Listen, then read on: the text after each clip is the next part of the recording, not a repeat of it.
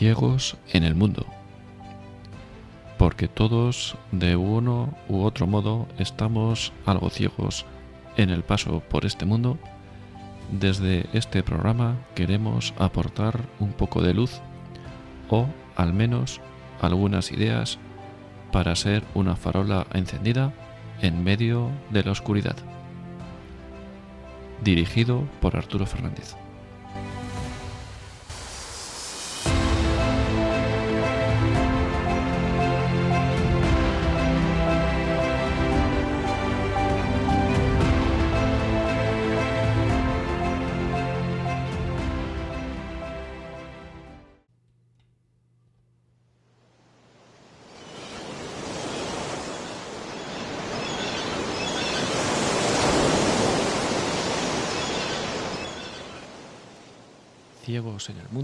Edición de verano.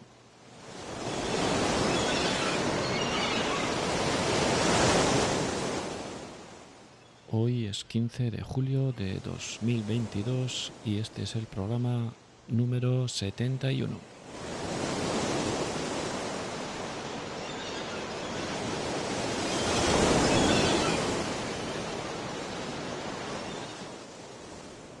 A continuación vamos a escuchar un programa que fue emitido en directo el día 19 de enero del 2022.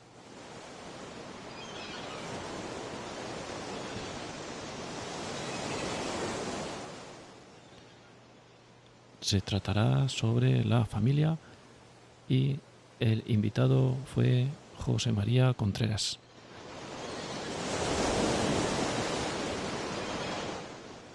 Espero que os guste.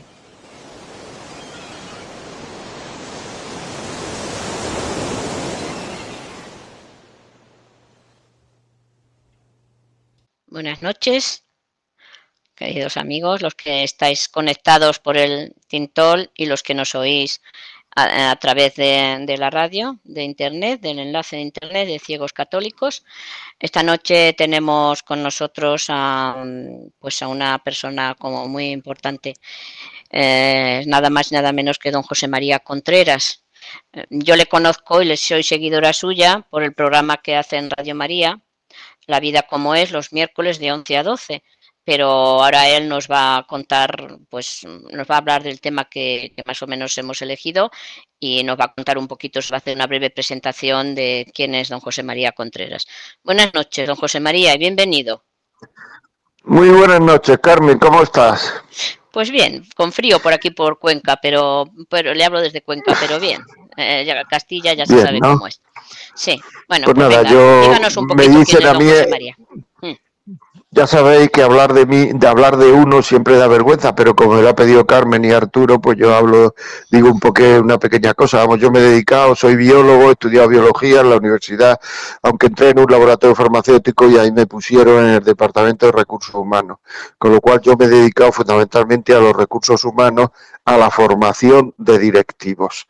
Paralelamente, como digamos, me metí ya en el mundo de las relaciones humanas y paralelamente, pues, me interesó mucho relaciones, las relaciones humanas en la familia, la, eh, el matrimonio, la, educación de los hijos, la sexualidad, eh, el respeto a la persona, el noviazgo, en fin. Y entonces, bueno, pues ahí me he ido desarrollando eh, junto con mi profesión de, de formador de directivo y tengo, tengo 13 libros escritos sobre temas familiares y dos sobre temas de directivos. Ya me ha dicho Carmen que, bueno, pues que ella se encargará de buscar los libros y, yo, yo le diré los títulos y, esto, ¿no? Entonces, bueno, pues he dado conferencias, que es a lo que me dedico, a dar conferencias, pues en todas las capitales de provincia de España, muchísimos pueblos, todo el que me llama, y luego también en, en Italia, en Inglaterra, en América, en en Guatemala, en, México, en fin.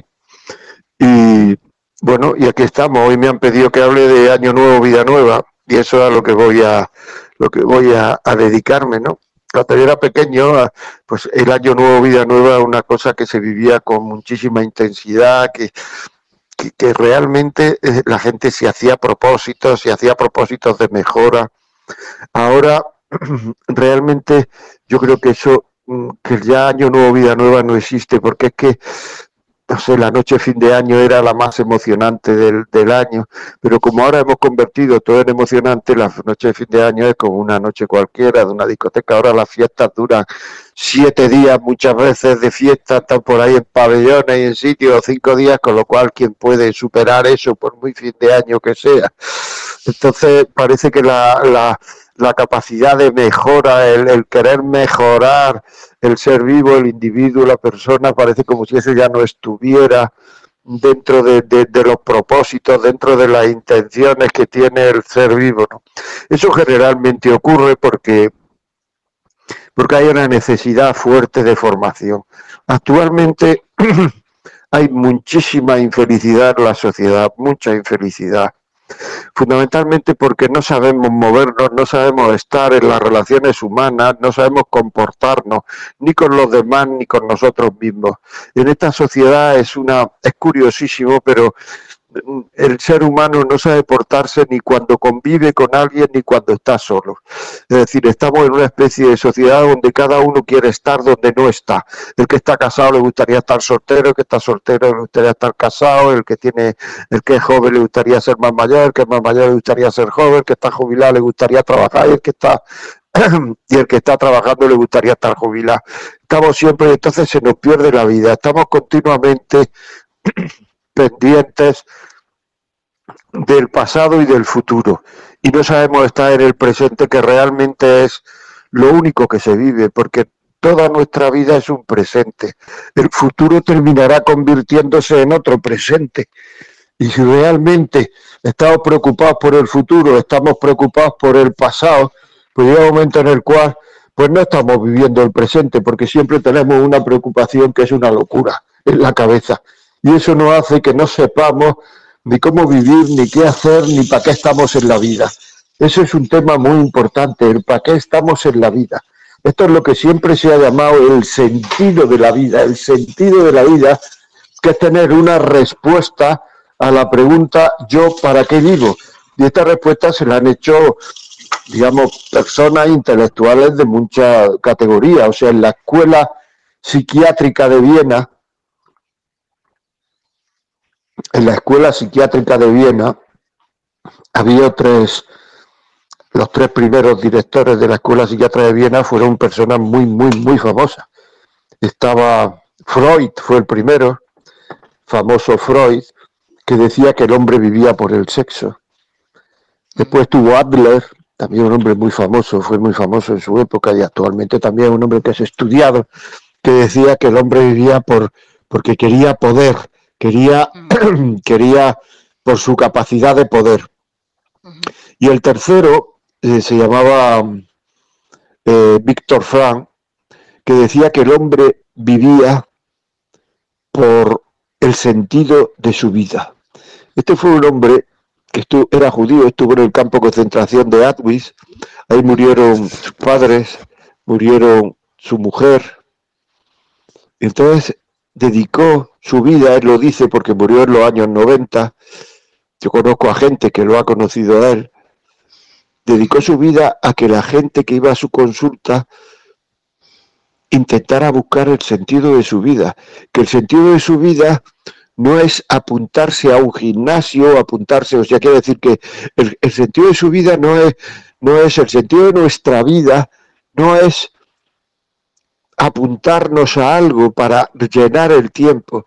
El sentido de nuestra vida es tener una respuesta famosa, eh, profunda y factible a la pregunta yo para qué vivo. Es decir, yo para qué vivo. Y esa respuesta es personal, no la tenemos que dar. Según decía este señor, a eso es a lo que tenemos que dedicar nuestra vida. ¿Qué dejaría de hacerse en el mundo si yo no viviera? Este hombre tiene un libro donde explica toda su vivencia, que probablemente lo conozcan algunos de los que me está oyendo, que se llama El hombre en busca de sentido. El hombre en busca de sentido. Es un, un libro muy conocido, está en España en editorial Herder, por lo menos es donde lo tengo yo de esa editorial, no sé si está en otras, es un hombre que explica pues todo lo que hizo en los campos de concentración, la gente que murió, porque cómo él subía, o sea, animaba a la gente que tenía alrededor en circunstancias tremendamente duras, durísimas, ¿no? que eran los judíos en la Segunda Guerra Mundial, o sea, podéis imaginar. Yo, ¿para qué vivo? Lógicamente, para un cristiano esa pregunta tiene que ir por un cierto camino, porque actualmente tener una respuesta a la pregunta yo para qué vivo tiene que ver mucho con la identidad de la persona. Es decir, con lo que yo soy. ¿Yo qué soy? Hay gente que su identidad es lo que tiene. O sea, es que este hombre tiene mucho dinero, esta mujer es que no sé cuánto, sale mucho en la televisión. Ya, pero ¿y eso? Y si deja de tener dinero, esa persona no es nada, ya, cero.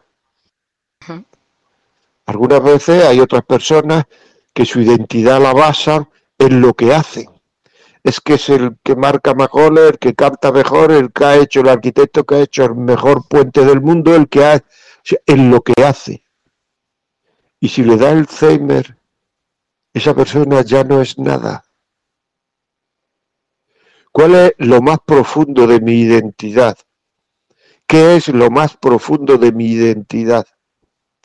Pues lo más profundo de mi identidad es, como cristiano, que yo soy hijo de Dios. La mayoría, la mayoría de la falta de autoestima. Cuando yo era pequeño, yo no había oído hablar en mi vida de la palabra autoestima. Y ahora es que, es que se está diciendo a todas horas, es que le falta autoestima, le falta autoestima, le falta autoestima. Pero ¿qué es la autoestima? Que uno se cree menos de lo que es. Porque está uno fuera de lo que es. O sea, realmente somos lo más que se puede ser, que somos hijos de Dios. Ante un hijo de Dios, ¿qué importa la persona que marque muchos goles? O sea, que meta una pelota por entre tres palos. Y yo a mí me gusta mucho el fútbol, ¿eh? no es que lo esté diciendo desde la, desde la, pero bueno, el fútbol es una afición. ¿Qué importa lo que haga? Cuando yo era pequeño en Cartuja, donde yo vivía, había un chaval que su padre era policía y presumía como si su padre fuera, yo qué sé, el rey de copas. Hmm pero es que realmente somos hijos de Dios. Y hijos de Dios quiere decir que somos de la naturaleza de Dios. Es decir, un perro tiene hijos y lo que nace son perros, naturaleza perruna. Un gato tiene hijos y lo que nace son gatos, naturaleza gatuna. Un hombre tiene hijos y lo que nace son hombres, naturaleza humana. Y Dios tiene hijos y lo que comparte con los hombres es su naturaleza divina. esto es muy fuerte. ¿eh? Esto es que es muy fuerte. Es decir, el deseo del hombre de ser como dioses, que fue la primera tentación que hubo en el mundo, Adán y Eva, si coméis, seréis como dioses, porque el demonio es muy listo, porque es un ángel, tiene una inteligencia infinitamente, y esa inteligencia la aplica para el mal, porque el demonio existe. ¿eh? O sea, es que yo no creo, que me da igual que creas, como si no creas en Nueva York, Nueva York existe aunque tú no creas. Es decir, las cosas no, no existen, no dejan de existir porque yo las tenga en la cabeza o no. Las cosas existen porque existen, porque tienen ser y luego yo las puedo descubrir o no descubrir. Si dice que no existe, pues ya está, pues será que no existe, que, tú no lo has descubierto, pero existir existe. Entonces sabía que en el fondo, decía yo, el demonio sabía que el último, que a lo que a lo que aspira el hombre en el fondo de su ser, es a ser como dioses. Y por eso decía, si comierais de ese pan y ese tal, seréis como dioses, que es la gran tentación del hombre. Pues es que eso es, es que seremos como dioses. Es decir, que el hombre en la medida, porque eh, en la medida en que es hijo de Dios en Jesucristo, en Jesucristo, que eso es muy importante, en Jesucristo, va haciendo cada vez más hijo de Dios. Es decir, en la medida en que yo cada vez me parezco más a Jesucristo, soy cada vez más hijo de Dios. Y por eso San Pablo dice en sus epístolas, tenéis que ser otros Cristos. Os digo más, el mismo Cristo dice. No otros Cristo, el mismo Cristo. Entonces somos hijos de Dios. Podemos llegar a ser otros Cristos, el mismo Cristo, como dice San Pablo. Y en la medida en que tenemos la naturaleza de Cristo, pues tendremos la naturaleza de Dios y seremos hijos de Dios. Hijos de Dios en el Hijo, que es Jesucristo, pero hijos de Dios. Mucho más fuerte esa paternidad que todas las paternidades humanas juntas. Muchísimo más fuerte. Por tanto, año nuevo, vida nueva, nuestra, nuestra, nuestra idea, lo que tenemos que hacer es ir comportándonos como un hijo de Dios, pareciéndonos más a Jesucristo siendo más como Jesucristo, porque en el fondo lo que ocurrirá en el cielo es que participaremos de la naturaleza divina. Y eso ya no lo dice, eso, lo dice ya muchos santos, es decir, San Juan de la Cruz lo dice y decir, participaremos. No será la naturaleza divina, pero participaremos de ella, con lo cual es que prácticamente seremos como dioses. Es muy fuerte esto. Es decir, tú tienes ahí un fuego y echa una madera y la madera no es el fuego. La madera participa del fuego, pero al final se confunde el fuego con la madera. ¿Qué queréis que os diga? Pues eso es. Nosotros participaremos de la divinidad de Dios. No seremos Dios, pero participaremos de ella. Pero para nosotros, a fin de cuentas, es la respuesta a lo del demonio de Eva, seréis como dioses. teniendo esta visión de la vida, esta visión de la vida, que es la real, ¿eh? que es la real, lo vuelvo a repetir, ¿cómo nos pueden venir faltas de autoestima y creerme poca cosa? ¿Cómo nos puede venir que no me sienta capaz o no me sienta si soy hijo de Dios. Yo puedo no ser capaz de meter una canasta de baloncesto, puedo no ser capaz de hacer una puerta de madera, puedo no ser capaz de hacer millones de cosas. Incluso de ver la televisión, pues tengo unos defectos en los ojos. Pero yo de lo que tengo que ser capaz es de, de amar a Dios, de vivir con Dios cuánta gente, y esto se ve en las novelas, se ha vuelto loca. Yo es que daría 15 años de mi vida por vivir un año como vive Pa y te suelta una famosa. ¿Pero de qué me estás hablando? Si tú vas a tener toda la eternidad para vivir como Dios vive, para vivir con y como Dios, con Dios. Y eso es muy importante. Y esa es nuestra vida y tiene que ir enfocado en el sentido de nuestra vida. Sentido. Y para eso, yo lo que necesito es formación, necesito conocimiento, necesito saber. Con lo que tú y yo sabemos ahora, ¿podemos vivir así? Sí, pero tenemos que ir aprendiendo más cosas. Porque realmente la fe, hay que creer en muy pocas cosas. La mayoría de las cosas que nos creemos que son de fe no son de fe, son entendibles. Lo que pasa es que sabemos poco. Y si no, somos capaces de entenderlas, si supiéramos más. Por tanto, tenemos que coger formación, saber formación. A lo mejor sabemos mucho, pero tenemos que saber más. Tenemos que saber más, porque es muy importante la formación. O sea, un chaval en bachillerato, un chaval no sabe hacer un puente, aunque haya saqueado matrícula de honor en matemáticas, no sabe hacer un puente. Para hacer un puente tiene que saber muchas más matemáticas. Y aprendiendo muchas más matemáticas, sabrá hacer un puente. Pues como el conocimiento de Dios es infinito Y cuanto más conoce uno a una persona, más la quiere, pues entonces llega un momento en el cual cuanto más conozcamos a Dios, más lo vamos a querer. Entonces lo que tenemos que hacer es pues irnos viendo libros que nos puedan ayudar. Libros que nos puedan ayudar, que estén en nuestra biblioteca, por supuesto, en vuestra biblioteca, pero que podáis tenerlo y os puedan ayudar, o sea, a, ir conocimiento, audios, artículos.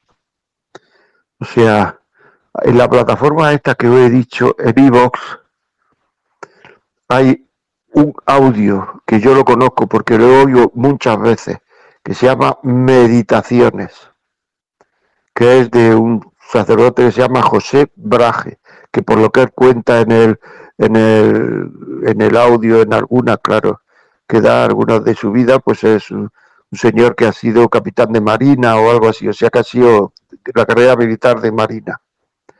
Y es un hombre que a mí me encanta. Y lo podéis escuchar meditaciones en iVox y podéis escucharlo.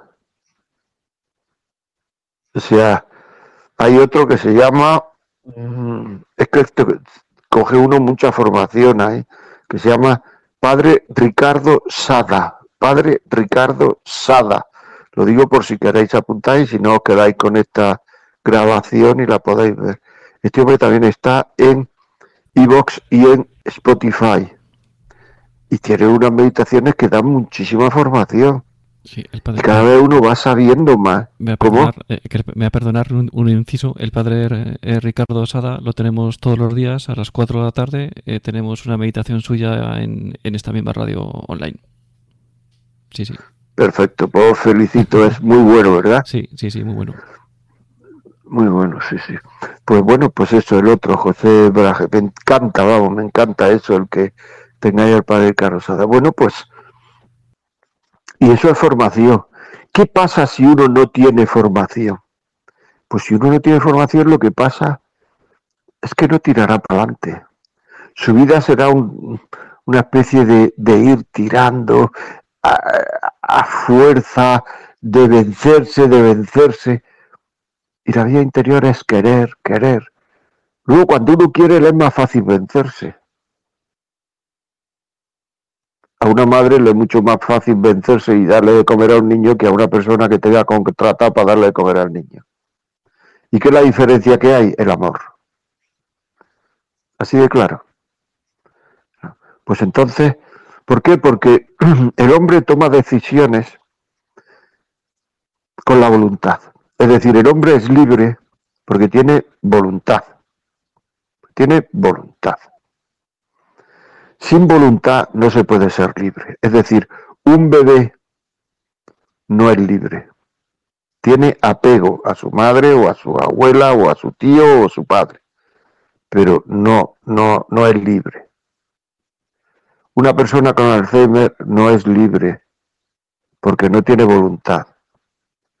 Los actos de una persona con Alzheimer no pueden ser considerados actos libres porque no tiene voluntad una persona, un bebé, no puede ser considerado acto libre una persona suya porque no tiene voluntad. Si una persona con Alzheimer mata a una persona, no tiene ninguna connotación moral ni civil, ni penal. Civil no lo sé, penal y moral no. ¿Por qué? Porque no es libre. Y cuando no hay libertad no hay amor, así de claro. Por tanto, no hay amor. Por eso cuando uno se casa de una manera forzada, sin ser libertad, ese matrimonio la iglesia dice que es nulo. Porque el amor es una consecuencia de los actos libres del hombre. Los actos libres. Por tanto, si la voluntad para hacer actos libres, actos amorosos, yo tengo que preguntarme qué es lo que alimenta a la voluntad. Pues a la voluntad lo alimenta el estado de ánimo, el estado de ánimo y la inteligencia, o sea, la formación que uno tenga. Si yo os digo vosotros, esta noche a las 3 de la mañana salís, os dais un paseo de 3 horas y después venir a la cama. Os volváis otra vez a acostar. Con el frío, con tal, sí, sí. Y me decís, ¿y qué me das? Yo te digo, un euro. Pues me dirá, no lo hago. ¿Por qué? ¿Quién ha decidido? Ahí ha decidido la voluntad no hacerlo. ¿Por qué? Porque las dos vías por las que se alimenta la voluntad son los sentimientos, el estado de ánimo y la inteligencia. Los sentimientos me dicen, vaya rollo, levantarse a las tres, ir a pasear, hace mucho frío, puedo coger un resfriado, que si el COVID, que no sé, que no sé qué historia. Y la inteligencia te dice, un euro, dice, no me compensa y no vas. Ahora, si yo te dijese lo mismo, todo lo mismo, si esta noche te levantas a las 3 de la mañana, etcétera, etcétera, etcétera. ¿Y qué me das? Tu hijo, o tu hermano, o tu primo, o tu sobrino va a ser premio Nobel. Pues entonces, vamos. Y el hecho es el mismo.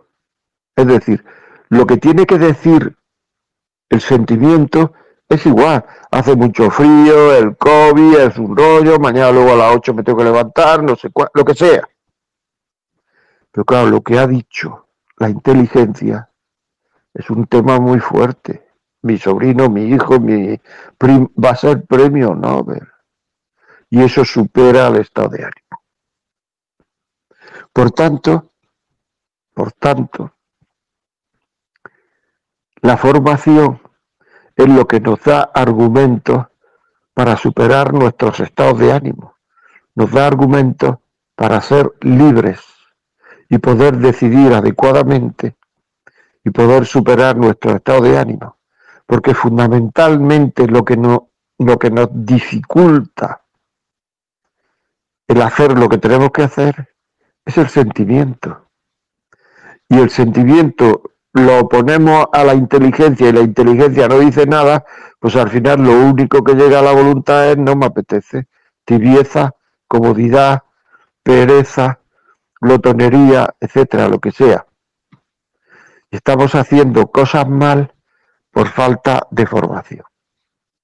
Y así nos damos cuenta que la formación lo que hace es que cuando una persona cae, si está formándose en un determinado campo, se vuelve a levantar. Si a uno coge y mete la pata y se va y se confiesa.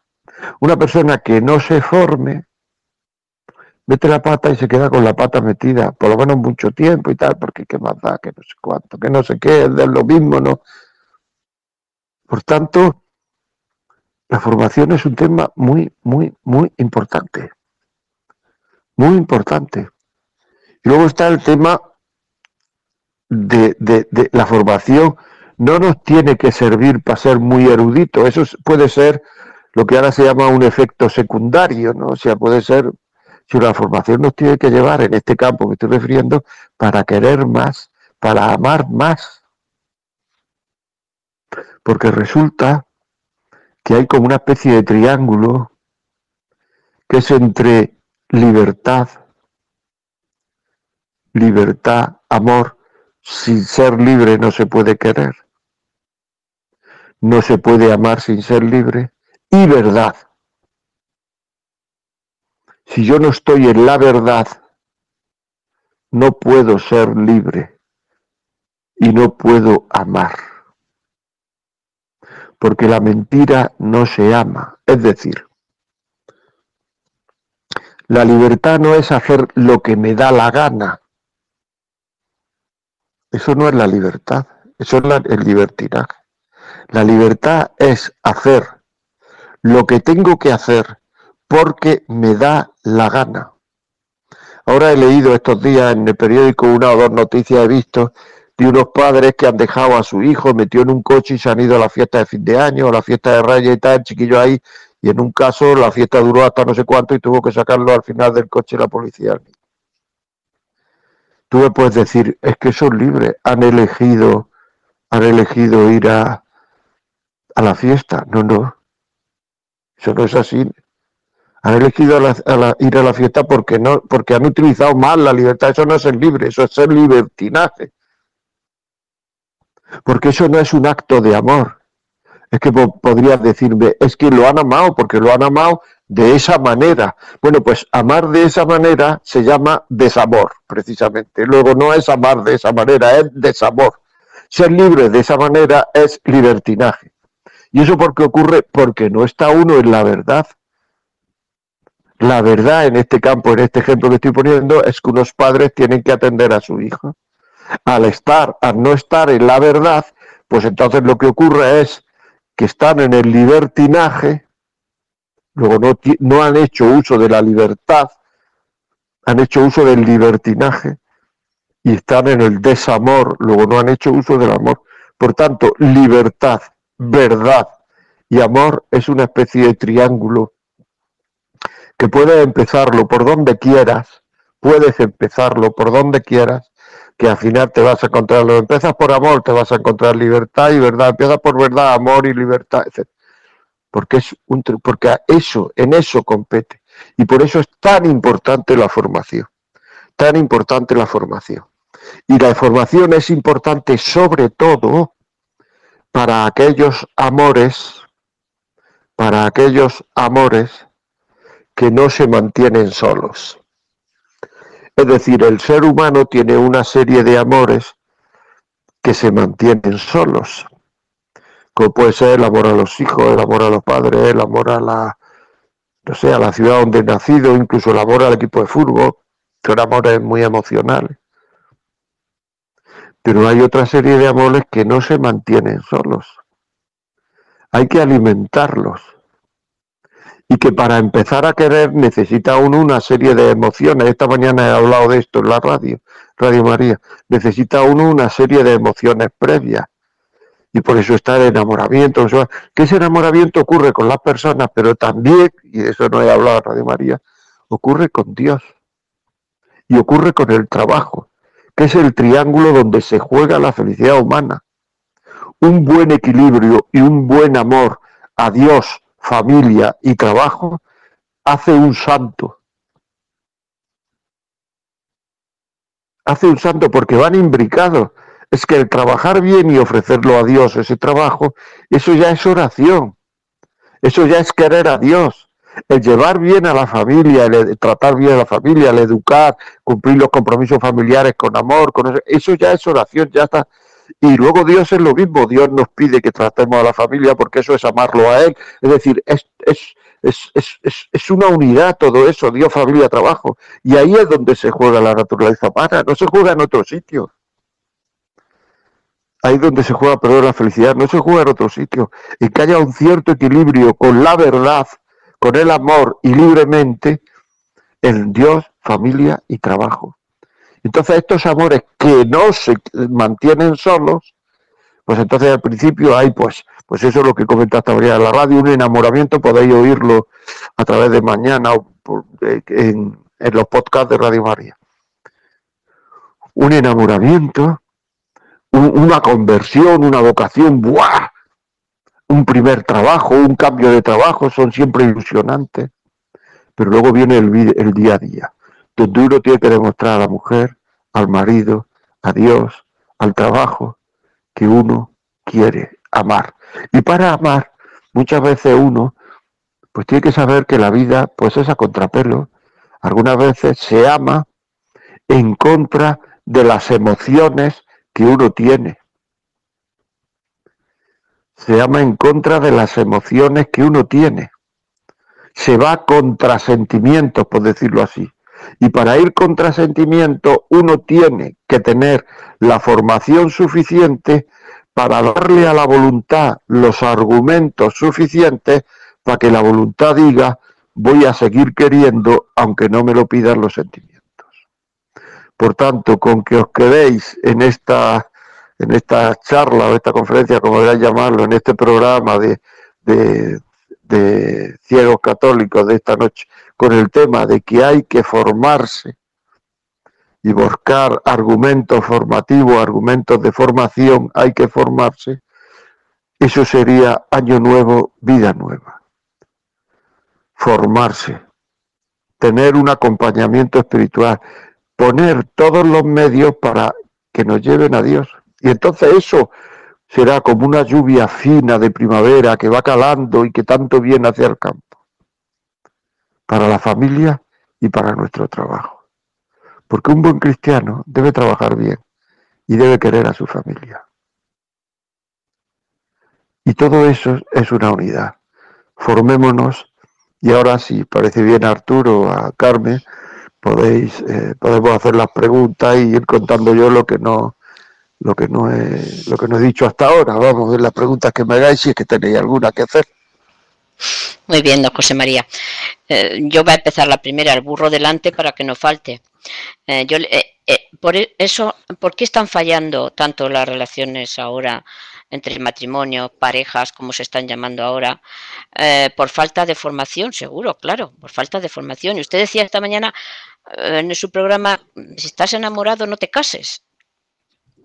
Eso lo decía, me lo han dicho que lo decían en, los programas para novios de, la diócesis de, de Alcalá de Henares.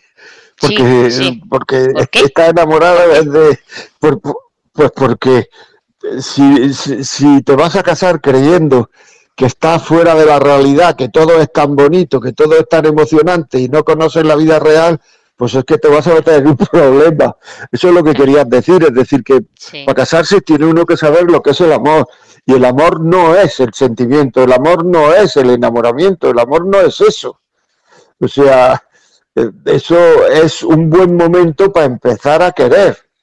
Pero amar no es creerse que uno se casa y está todos días eh, a dos palmos del suelo y está... No, no, eso es un error. ¿Me explico lo que quiero decir o no? Sí, sí, sí, sí, sí, sí, don José María, ya sí lo he oído, que, que, ya que lo oyeran. Las personas que han llegado, se han conectado un poquito tarde, sabes que tenemos a ah. José María Contreras Luzón, que ya ha dicho un poquito de su currículum, es toda una personalidad, y desde luego pues eso es un lujo tenerle esta noche entre nosotros. Y bueno, pues eh, ahora Arturo ha abierto los micrófonos para que algunas personas de las que están conectadas eh, pueda intervenir. También están las líneas, ¿no, Arturo? De teléfono. Sí, eso es. Tenemos Decimos, el, el teléfono tú. Tenemos el número de teléfono por si alguien quiere intervenir, el 91 0 60 70 93. Repito, 910 60 7093. Y voy a ir abriendo por aquí algún micrófono a alguien de los que estén, por si quiere intervenir. Tenemos a Consuelo y Jaime desde Albacete. Adelante, Consuelo. Hola, buenas noches. La verdad es que ha sido, pues, una maravilla escucharle a usted y también, pues, yo le quería preguntar eh, que el amor eh, no se entiende muy bien la palabra amor, como usted bien lo ha dicho. El amor lleva mucho más que lo que creemos que es el amor. El amor tiene que nacer para mí en Cristo y a partir de Cristo es cuando puede florecer los hijos, la familia y el matrimonio. Gracias. Gracias a ti por consuelo, hombre. En primer lugar, buenas noches. Eh, pues sí, vamos a ver, si es que esto nos llevaría. Eso es una de las causas de que lo que hay tantas separaciones y tantos actualmente. Si tú hicieras un negocio con una persona y ni tú supieras lo que es el dinero, ni esa persona supiera lo que es el dinero, pues tú me dirás, pues entonces vaya para eso va a ser un fracaso rotundo. Pues eso es lo que está pasando muchas veces. Se va a casar gente que no sabe ni lo que es el amor uno, ni lo que es el amor otro, luego eso, porque se está confundiendo amor con sentimiento. Y el amor, el sentimiento es un buen momento para empezar a amar. Hay mucha gente que, que, te dice, eh, es que siento mucho por él, por ella, sobre todo las mujeres son más expresivas en este tema, por lo menos conmigo. Eh, siento muchísimo, no sé cuánto, etcétera. Digo, que lo quiero muchísimo. Digo, eso no es querer. Eso es un buen momento para empezar a querer, sobre todo en el noviazgo me refiero. Si uno siente el matrimonio ya puede ser otra cosa, pero sobre todo en el noviazgo. Eso es un buen momento para empezar a querer, pero eso no es querer Porque entonces en el momento en que digas que no siento por él nada, pues entonces no lo vas a querer, vas a decir que no lo quieres y no es verdad. Porque hay muchísimas veces que no se siente nada por el otro y uno lo quiere mucho. Hay muchas veces que uno no nota nada y eso pasa en el 100% de los matrimonios. Si cuando creas que no sientes nada te crees que ya no lo quieres, y eso te viene la gente y te dice, ¿y tú por qué te vas a separar? Pues porque no siento nada por él. Pues entonces da ganas muchas veces de decir, pues, pues eso le pasa a todo el mundo. Si es por eso la razón, le pasa a todo el mundo. Es más, te vas con otro y te va a pasar eso, lo mismo, al cabo del tiempo te va a pasar lo mismo y te vas con otro. El otro día llamó a la radio un, un, piloto, me parece que era, y dijo que llevaba seis matrimonios, se había divorciado seis veces, pues, llevaría siete entonces, que sabía, sabía que sabía y que a sus compañeros de pilotos, con la gente que trabaja, les decía, no os separéis, no os separáis, y decía, ¿por qué? Dice, porque mira, con la segunda es lo mismo que la primera, la tercera es lo mismo que la segunda, la otra es lo mismo, todo es igual. Y en el fondo lleva razón, porque en el fondo, si no sabes lo que es el amor, y que el amor exige sacrificio, que eso lo, lo sabían muy bien los clásicos y, y, cuando ahora se está confundiendo amor con sexo continuamente, es decir, pero hay unas canciones populares que te dicen lo que es el amor de una manera muy bonita. Es decir, dice, aquel que no quiera sentir amores, aquel que no quiera sentir dolores, pase la vida entera libre de amores. Es que el amor te va a hacer sufrir. El amor te va a hacer sufrir antes o después. Eso es así. Y el no amor también te va a hacer sufrir. ¿eh? O sea, es que hay mucha gente en la vida que son muy cómodos, que no se quieren dar cuenta que, que, que, estamos, pues esto, en, un valle de lágrimas, donde, o sea, el libro de Job dice que la vida del hombre sobre la tierra es milicia.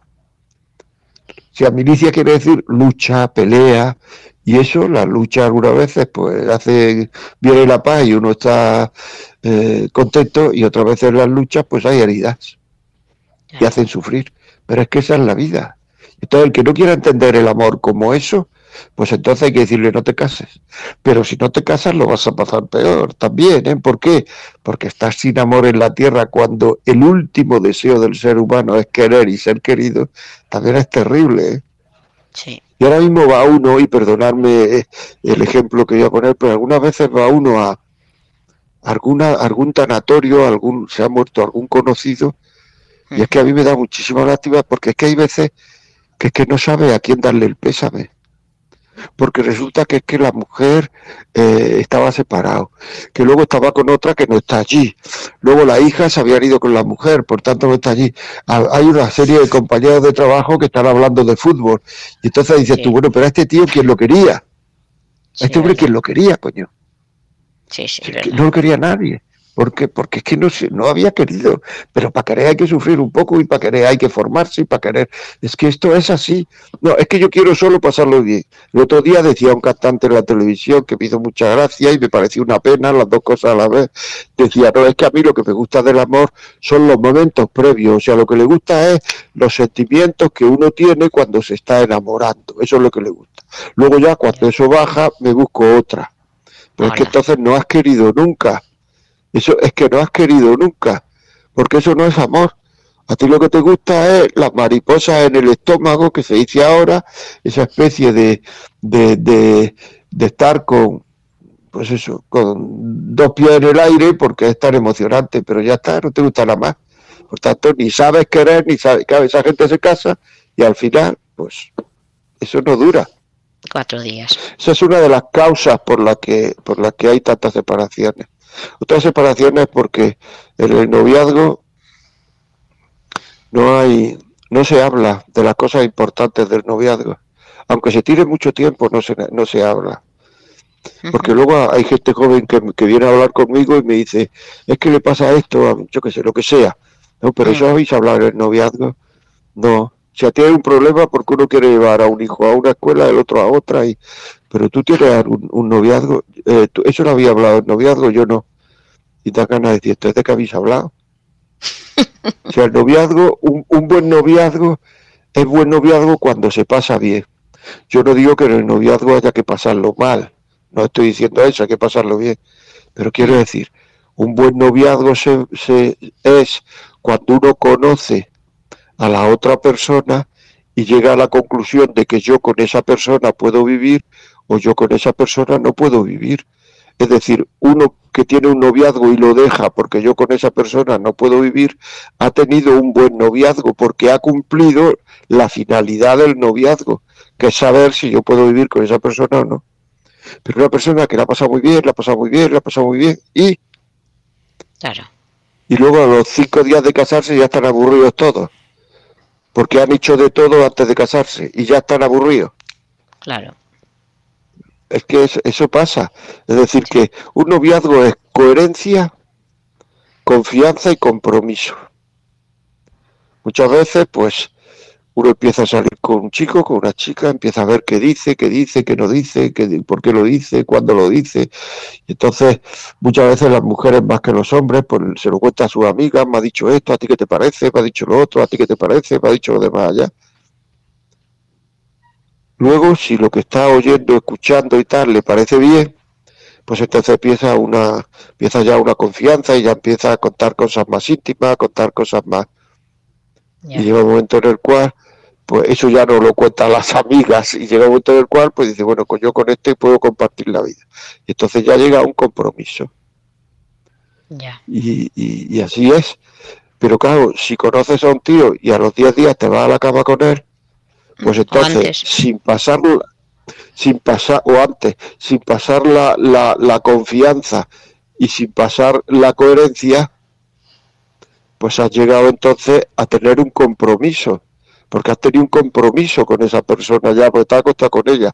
Y, y, y, el, y cuando un hombre se acuesta, o sea, la sexualidad en el hombre es vista, cuerpo, corazón. El hombre puede entregar el cuerpo antes que el corazón. Y la sexualidad en la mujer es sentido en general, el oído y el olfato y el eh, funciona muy bien. Corazón, cuerpo, es decir, una mujer tiene que tener un porqué para entregar el corazón. Por tanto, si ha entregado el corazón, el dejar a esa persona cada vez le cuesta más, porque ya no es libre, porque se ha entregado. Y entonces está entregada, está entregada esa mujer a una persona que no conoce, que no sabe nada de ella y no puede dejarla. Es que es curioso el tema. Y no puede dejarla. Y entonces llega un momento en el cual es mucho más fácil el romper un, un matrimonio que un noviazgo, porque a base de convivir con él termina siendo capaz de dejarlo. ¿Por qué? Pues porque cuando uno se pone un esparadrapo, al principio, pues uno le tira el vello, le tira, le duele, la costra le sale, le duele. Cuando se ha quitado el esparadrapo 25 veces, aquello ya te lo quita y ya no duele nada. ¿Me explico lo que estoy diciendo? Sí, sí, sí, sí. Pues igual, al principio te has acostado con él y tal, ya hay una especie de, de, perdonadme la palabra, de enganche emocional que no puedes dejarlo, que si patatín, que si patatá. Perfecto. Pero, pero, ya después, como ya con, eh, pues ya hay confianza, te has acostado muchas veces, estás ya, tal, pues entonces eso se va, ya es más fácil el, el esparadrapo despegarlo entonces, yo esto lo dije una vez en un programa de televisión y al lado mío había una, una periodista que era conocida y que salía mucho en los periódicos y en la televisión y tal. Mm. Y al terminar el programa me dijo, eso que has dicho me pasó a mí. Que su marido, por cierto, era también un tío muy conocido, un periodista muy conocido. Y le dije, ¿y por qué lo dejaste? dice, porque me di cuenta que me había casado con un idiota. O sea, no, no habían hablado en el, este, pero no era capaz de dejarlo. Y entonces ya. después de casarse, después de se dio cuenta que se había casado con un idiota. Pues el noviazgo está precisamente para eso, para darse cuenta antes y no casarse con un idiota. ¿Me estoy explicando? Sí, sí, sí, perfectamente, don José María. Bueno, damos paso a otras personas, Arturo, para que pueda más gente participar. tenemos por aquí a Ignacio desde Jaén. Muy buenas noches, José María. Mm, bueno, yo soy de esos solteros. Yo soy de esos solteros que buscan el amor y quieren el amor. Y como usted bien dice, pues se sufre.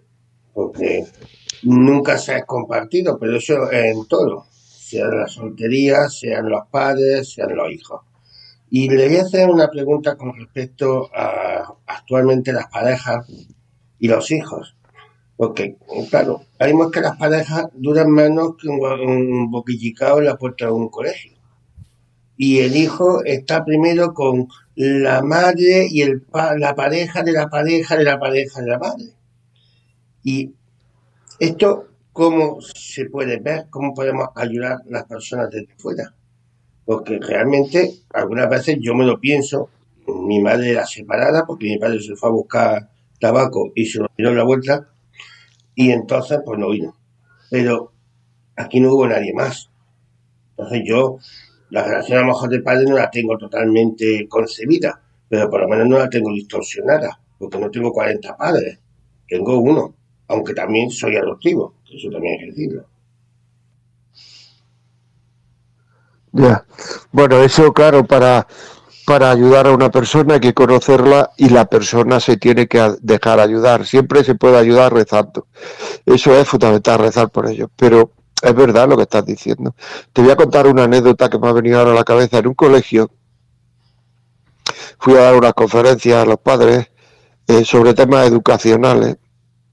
Y entonces uno de los profesores del colegio me dijo, tenemos aquí un chaval que es que era muy buena, muy buen estudiante, sacaba pues muy, muy, muy buenas notas y que de pronto mm, pues ha, fallado, o sea que está sacando malas notas y tal. ¿Por qué no habláis con él? ¿Qué le pasa? Y entonces resulta que no te voy a contar largo, te voy a decir lo que le pasaba al chaval al final, después de mucho tal y cual. Lo que le pasaba al final es que eran dos hermanos. Su padre se había separado y entonces había ido a vivir a su casa el nuevo novio de su madre.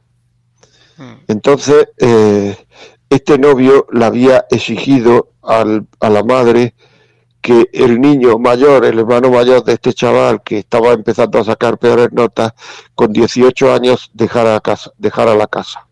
Y entonces este chaval tenía 17 años. Y entonces el chaval estaba dándole vueltas diciendo, este tío va a decir el año que viene que me vaya yo de, de casa. Mi hermano se ha ido con unos tíos míos, pero es que yo ya no tengo más tíos. Ya.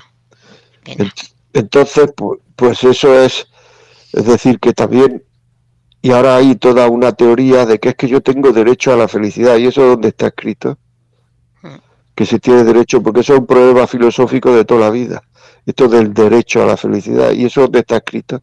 Y aparte de que no está escrito en ningún lado y que es un problema filosófico de toda la vida, es decir, decía Dostoyevsky, lo dice, ¿qué libro es? Lo dice me parece que lo dice, bueno, es igual el libro, me parece que lo dice en, el jugador, pero no estoy seguro. Decía, aquel que pretende ser feliz a costa de la felicidad de otro, no lo va a ser nunca. Y eso es verdad. Actualmente hay mucha gente que pretende ser feliz a costa de la felicidad de sus hijos, de su mujer, de su marido, de rehacer la vida. Si es que el hombre así no es feliz. El hombre solo es feliz con lo que hemos dicho antes, con la libertad, verdad y amor. Y si no, no es feliz. Si en definitiva la felicidad que se puede conseguir en esta vida es la felicidad, por decirlo así, de, de no sé, de, de, de la persona que más se acerca a Dios. Es que yo he llegado a esa conclusión, es que no hay otra felicidad. Lo otro que hay son estados de ánimo, pero no son felicidad, son estados de ánimo. Cada vez se está diciendo más, más que la felicidad son momentos, momentos. Es decir, que cuando uno está en un estado de ánimo positivo, eso es la felicidad. No, no. La felicidad está en el trasfondo. Cuanto más se acerca a uno, más feliz es. Cuanto más fiel es uno a sus compromisos, a Dios, con la familia, con el trabajo, más feliz es. Y cuanto menos fiel es uno a esos compromisos, menos felices, porque felicidad y fidelidad van muy unidos. La persona fiel a, lo que tiene que hacer es feliz.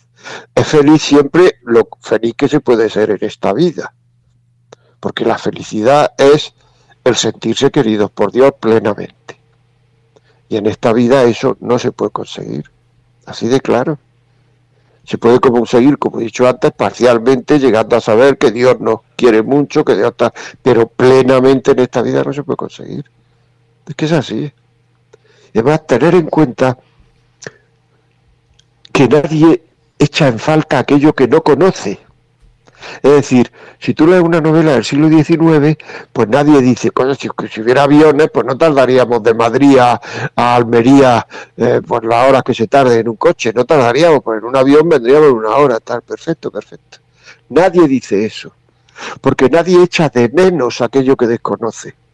En cambio, todo el mundo, y especialmente en algunas épocas del año, como puede ser la Navidad, por ejemplo, echa de menos un amor que no te pida que no te pida nada a cambio, un amor que te quiera independientemente de, de, que tú correspondas en todo momento o no correspondas, un amor que te perdone, un amor que no se acuerde, que no tenga memoria, un amor ese es Dios. Es decir, la única cosa que echamos de menos en esta vida, la única, es el amor de Dios, sin haberlo conocido. ¿Y eso por qué es? Porque venimos de Dios y vamos a Dios. Que no hay más. Es así. Y eso, esa añoranza, ese anhelo de ese amor, lo siente todo bicho viviente, todo, sea de la cultura que sea, sea de la civilización que sea, sea de en el tiempo que haya vivido. Porque es que todos venimos de Dios y estamos llamados a ir a Dios. Pero para volver a Dios hace falta querer. Porque mucha gente se basa para dejar a los hijos, para ser infiel, para irse por ahí con otro, con otro. Es que yo a mi hijo no le deseo el mal, por tanto, si Dios me quiere a mí, no me desea ir al infierno, ¿no? Si, yo, si al infierno vas tú porque quieres. O sea, es que yo conozco a mucha gente, y además en la radio me han llamado mucho, al cual no hablan sus hijos. Es que mi hijo no quiere hablar conmigo. Es un dolor tremendo. Pero no quiere hablar conmigo. Yo hago todo lo posible. ¿Qué más puedo hacer? Y no quiere. Pues como el hombre es libre, eso es lo que le pasa a Dios con los que no quieren hablar con Él. Si no quieres estar conmigo, pues ¿qué le vamos a hacer? y Dios te va dando llamadas, como las madres y los padres te van llamando, hijo ven, hijo ven, hijo ven. Si el hijo dice que no vea, que no viene, pues cuando le llegue a su muerte, le ha dicho a Dios que no. Y si Dios, si le ha dicho a Dios que no, pues ese es el infierno. O sea, el infierno es un anhelo profundísimo de querer a Dios sin poder querer a Dios. O sea, lo único que te interesaría es querer a Dios sin haber querido, sin poder querer a Dios, porque no he querido. Estamos en la época de la vida donde nos podemos ganar el amor de Dios, yendo a, la Virgen, yendo a, todo, o sea, pero hay que, hay que querer. Es decir, el que no quiere, Dios no lo va a forzar. Le dará mil ocasiones, pero forzarlo no lo va a forzar porque entonces iría en contra de su, de su palabra y Dios no se desmiente nunca, porque Dios ha hecho al hombre libre y para, para ser como Dios, para ser hijos de Dios hay que ser hay que hacerlo voluntariamente, a lo, igual le pasó a los ángeles. Voluntariamente no quisieron ser eh, eh, criaturas de Dios y eso es lo que les pasó. A los ángeles, como, estaba, como sabían perfectamente lo que hacían, no le dio una segunda oportunidad. A los hombres, como digamos, pecaron por, por, por, por debilidad, pues nos dio otra segunda oportunidad y vino Jesucristo. Y cada uno tiene que saber aprovechar los, los, méritos de Jesucristo y no dudéis que a cada hombre que ha pasado y le pasa por la tierra, Dios le va a dar la oportunidad de aprovechar esos métodos, méritos de la forma que sea, no lo sabemos, no somos dioses, pero le va a dar muchas oportunidades de aprovechar esos méritos. Si decimos que no a todos, pues, será que no. Bueno, muchachos, ¿qué más? Muy José María, venga. Eh, os aclaro que ya está esto un poco un poco tarde, ¿verdad? un poco tarde, un, par, un par más Y, ya lo vamos. Yo creo que dejando porque si no, no vamos a alargar demasiado. Eh, tenemos a José Huertas de Granada. Sí, dime. Si quiere contar algo rápido. José. José. No, José es de los que no le oyen, más bien escuchan. No sé, oye. Bueno, Está José Serrano, también de Granada. Padre de familia. sí, padre de familia. Buenas noches. La verdad es que tengo que decir que estaba hablando de la plenitud, bueno, de, lo que atendemos por el amor y todo el tema, yo creo que me ha completado tener hijos. El ser padre para mí ha sido, digamos, lo que me ha completado como persona. El, amor ese que, que has intentado definir tú antes, ese amor de película, ese sabía yo que no existía desde hace tiempo. También porque he tenido pareja y he tenido fracasos, pero no porque no encontraba lo que yo buscaba eh, y lo que he encontrado en mi mujer. Y no sé si seré muy presentuoso, pero creo que sí existe el amor, ese enamoramiento de momento nos dura a nosotros, no sé. Dios quiera que no dure siempre. Y ya te digo, eh, lo que ha completado mi matrimonio han sido los hijos. Y si alguien escuchara, pues eso sería el consejo que yo le daría. El ser padre, yo creo que el, que ya está llamado a ser padre, mejor dicho, pues es lo que le completa de verdad. Y nada más, muchas gracias. Estoy de acuerdo contigo, paisano, estoy de acuerdo contigo. Pero sí, sí, pues si te queda, pero lo que no, lo que no voy a decir que te queda es que estás a dos cuartas del suelo otros días, eh, como, no sé, bueno. Sí, sí, lo has entendido y lo entendido. Sí, sí, que eso no existe, yo, yo sé que no existe, es cierto. Claro, por eso, eso es lo que yo quería decir, o sea que, pues nada, paisano, ¿dónde vive en Granada? En Atarfe.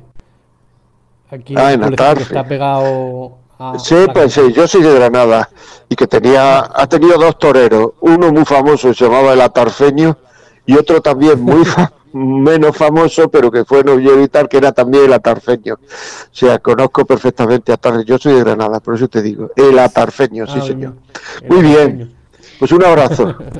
un abrazo. A ver, tenemos otra madre de familia desde Cuenca, Pilar, por si quiere preguntar algo, Pilar también de familia numerosa, de tres hijos jóvenes, en edad adolescente. Pilar. buenas, buenas noches.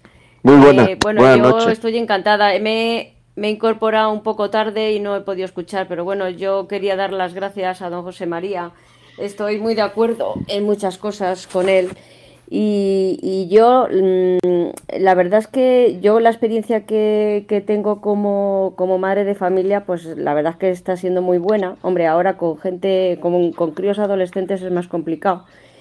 Y, y, pues se pasa mal, se pasa mal en muchos momentos con ellos. Y lo que yo, eh, lo del enamoramiento este que estáis diciendo, yo, no, yo desde luego no cambio el amor que le pueda tener ahora mismo a mi marido por el enamoramiento ese inicial que se tiene de novios. O sea, es que no lo cambio para nada. Porque pues, yo ahora pues el amor que siento ahora no tiene nada que ver.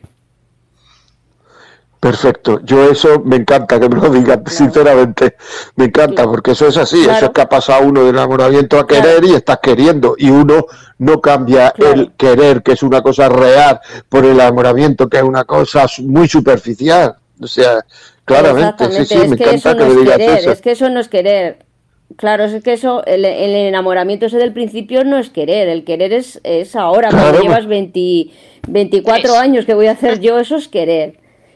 Sí, voy a Claro, por eso, por eso te lo digo, sí, sí, Claro, claro, entonces, pues, eh, pues es que eh, yo entiendo que haya separaciones y, y, o sea, es que lo entiendo perfectamente porque la gente, pues no, no sé, pues no entiende estas cosas, pienso yo.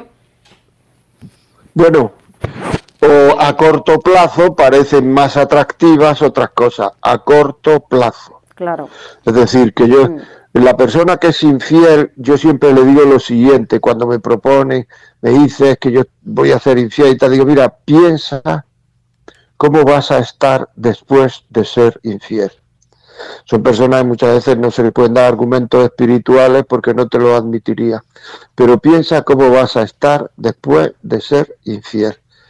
Y claro, como me decía uno de ellos, me decía, cuando uno sube la escalera, está muy contento. Cuando uno las baja, después de ser infiel, está hecho la puñeta. Así me lo dijo con todas las claras, que podía decir nombre y dos apellidos. Pero es que así es la vida, así es la vida. Nos engañamos continuamente y luego pasa lo que pasa. Bueno, no queremos alargar mucho, pero sí quería dar ya por final, si te parece Arturo, a Luis desde Andújar, que también le tenemos ahí, Luis Granados desde Andújar. Luis. Hola, muy buenas noches para todos. Muy buenas noches, don José María, paisano. Muy buenas noches, muy buenas noches. Es un gozo y un privilegio escucharle La verdad es que me, ha gustado muchísimo todo lo que he ido diciendo de la formación. La formación es fundamental. Ojalá yo hubiera tenido tiempo en mis tiempos mozos de, de ocupar el tiempo que ocupo ahora. Aunque también hay gente que... A, partir de ahora, a partir de ahora, o sea, no podemos, eh, digamos, regodearnos en el pasado. O sea, cuando uno ve las cosas es cuando tiene que hacerlas.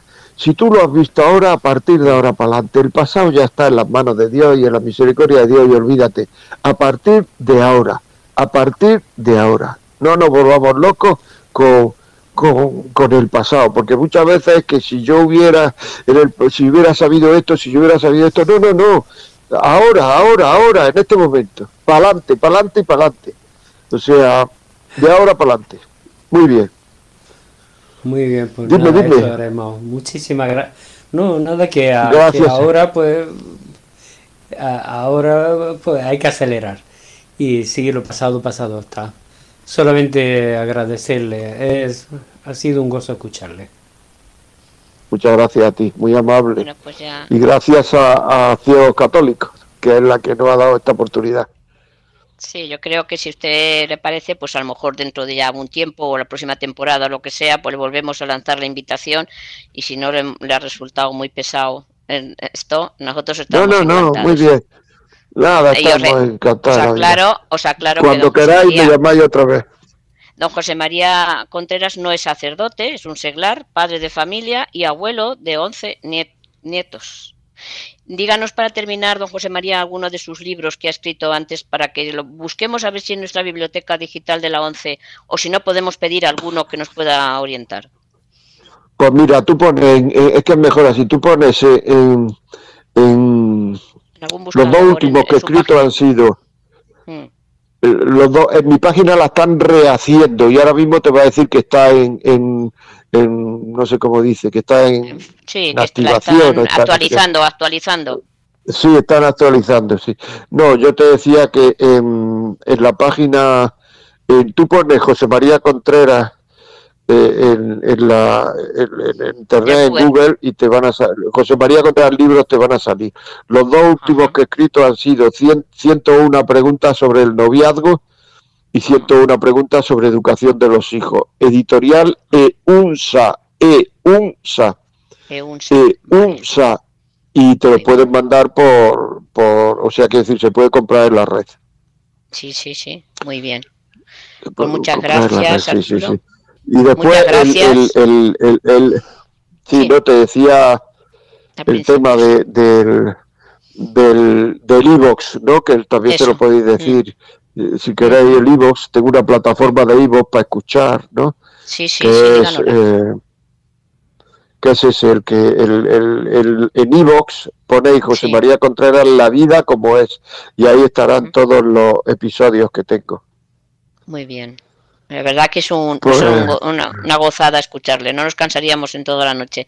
Pero bueno, ahí le tenemos también en el programa de Radio María, vamos a hacerle propaganda a, nuestra Radio María los miércoles de 11 a 12, La vida como es, que sobre todo toca... Y luego me pueden escuchar en el podcast. También, en el podcast me pueden escuchar pero también mm, temas temas normales de relación porque aquí hay matrimonios en esta reunión que y hay gente somos solteros. Pues nada Arturo mm, nos despedimos. Muchas gracias yo por mi parte. Arturo si quiere que diga digo yo la, el correo electrónico por si alguien quiere llamar escribirme. Sí, por favor. Sí. Eh, con luz C O N Contreras las tres primeras letras luz luzón L U Z con luz 2000 con número arroba gmail.com. Un abrazo a todos y hasta una próxima conexión. ¿Vale? Muchas gracias, don José María. Gracias. y buenas noches. Adiós, adiós. Buenas noches. Adiós. Seguimos en contacto. Adiós, adiós. Adiós.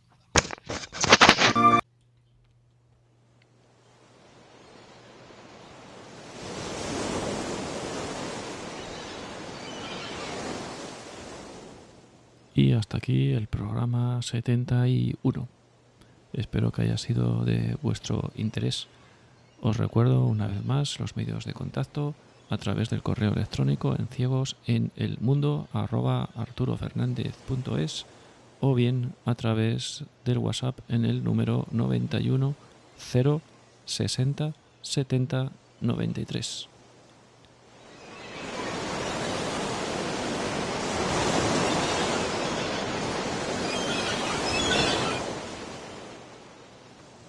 Nos oímos en el siguiente programa. Yo soy Arturo Fernández y esto es Ciegos en el Mundo.